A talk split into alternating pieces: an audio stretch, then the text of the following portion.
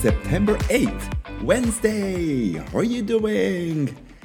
9月8日水曜日になりました。皆さん、いかがお過ごしですか It started off as a very sunny and nice day this morning. 朝はね、あの、すごくいい天気だなと思ったんだけど、あの、in the afternoon here in Tokyo, it's、uh, again cloudy afternoon. 結構ね厚めの雲があ空を覆っておりますけれども気温はそんなに低くないです。あの手元の thermometer によりますと25 degrees Celsius って出てますのでね久しぶりの、えー、夏日かな？あっていうふうに思います。でもねちょうどいいですね。このぐらいの気温がいいな。うん。これ以上暑いとね参っちゃうんですよね。汗たくさんかいちゃうからね。さてさて昨日のねラジオ聞いてくださった方からこんなコメントいただきました。9月7日が250日目と初めて知りました。数えてみたら本当に250日でした。すごいなーってね。ラジオネームガリガリ君ソーダ味さんからね。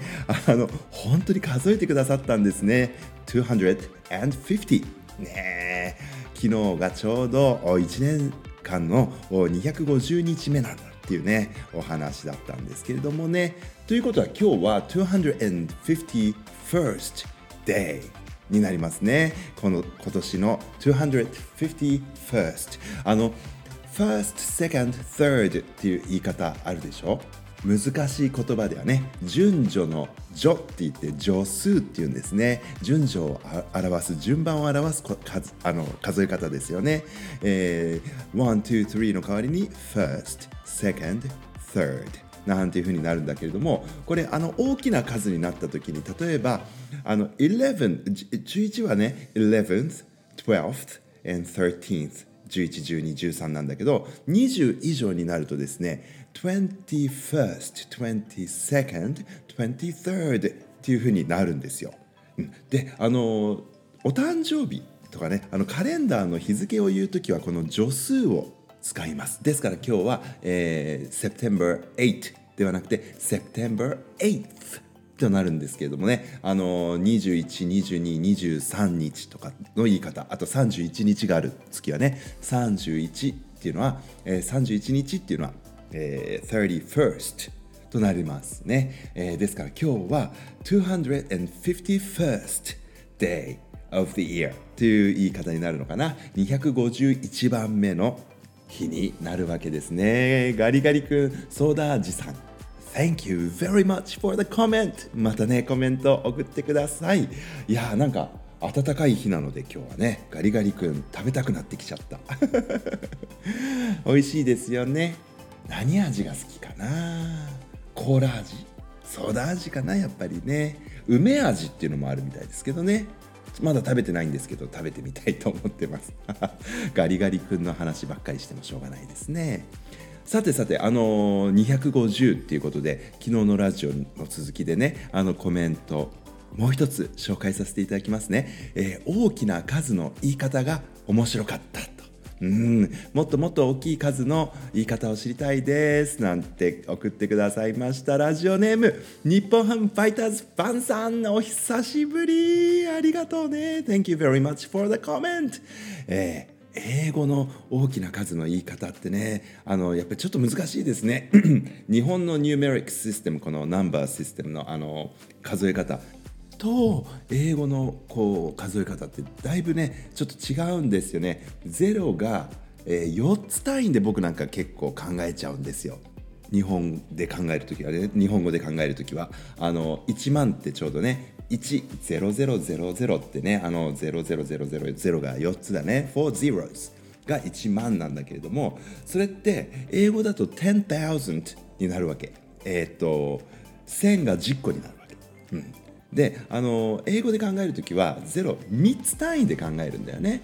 だから1000が03つ3 zeros でその次はね million thousand の次が0をもう3つ足して million になります。6 zeros ですからね。1 0 0 0 0 0 0 0 which is 100万ってなるんですね。だから1000の次が100万っていうとなんとなく日本語だとしっくりこないんですけども、えー、英語だとね1000の次が1 million で次が billion というふうになっていくわけなんですね。この3つゼロ刻みっていうのがねちょっと僕もね大きい数混乱します。苦手なんですよね。あのぜひまたいい覚え方とかあったらあの日本ハムファイターズファンさんも教えてください。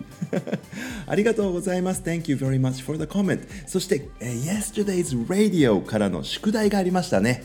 I'll come back with some examples、えー、いくつかの例をね紹介いたしますね。っていうので終わったんです。でどういう例？examples かっていうとあの虫蜂とか雲とか。スパイダーズとかねビーズとかそういう、まあ、昆虫だねインセクツ虫それを使った慣用句って日本語には例えば「泣きっ面に蜂」とかね言うんだけれどもそういうのって英語にもありますかっていう質問をあのラジオネームトムとジェリーさんが送ってくださってたんです。それであの英語でもねいくつかあるんですよっていうことで今日はいくつかねあの紹介いたしますよ。くさん言いますからあこれいいなっていうのがあったら1個ぐらいね覚えてみてください。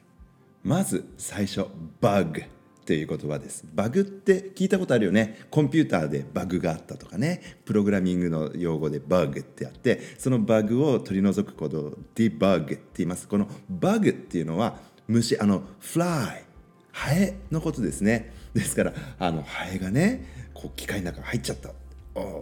There's a bug なんていうことになるわけですね。それを取り除く debug なんていうふうに使います。であの日本でもねあの5月のハエって書くとうるさいっていう意味なんですけどもう分かったようるさいななんていうようなね時はあの英語でもねハエを使うんですね。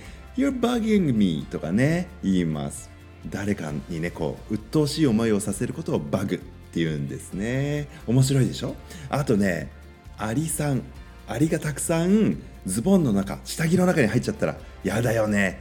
であの I have ants in my pants っていう言い方がありまして、まあ、例えば You are acting like you have ants in your pants っていう風にね相手に言うこともできますけどどういうことかっていうとあの落ち着きがない。ねだってアリさんがさズボンの中とかたくさん入ってたらねやっぱり落ち着いてなんていられませんよね。だからこう落ち着きのない人に向かって「Hey stop acting like you have ants in your pants」なんて言ってね言ってあげてもいいのかなって思いますね。Ants in my pants はい。あとね、えー、バグでもう一個あった。I am snug as a bug in a rug っていう言い方があって snug as a bug in a rug これからの季節あの寒くなるとねあのこたつとかお布団とかからね出てこれない状態。ああいうもうぬくぬくいい気持ち居心地がいい離れたくないよなんていう時にね早くもう次回よなんて言われたら I'm snug as a bug in the rug って言ってうん もう無理なんて言ってね言ってみてください。あのあともう一個昨日トムとジェリーさんもね紹介してくださった働き蜂のようだねなんていう言い方がありますけれどもこれそのまんま busy as a bee っていう風に言うことがあります。busy 忙しいね。busy as a bee 蜂みたいに忙しい状態のことですね。あとは例えば I have a bee in my bonnet っていうとねボネットっていうのがあの実は帽子のことなんですけれども帽子の中に蜂入ってたらもうチクチクずっと痛いじゃない？であのそういう状態でもうなんかおかしいとんちんカンだね。頭がもうおかしくなっちゃったっていうような言い方。で「I have a bee in my bonnet」っていう言い方もあるんですけどもね。まああまりあの人に向かってとか噂話とかでね言わない方がいい言葉ですね。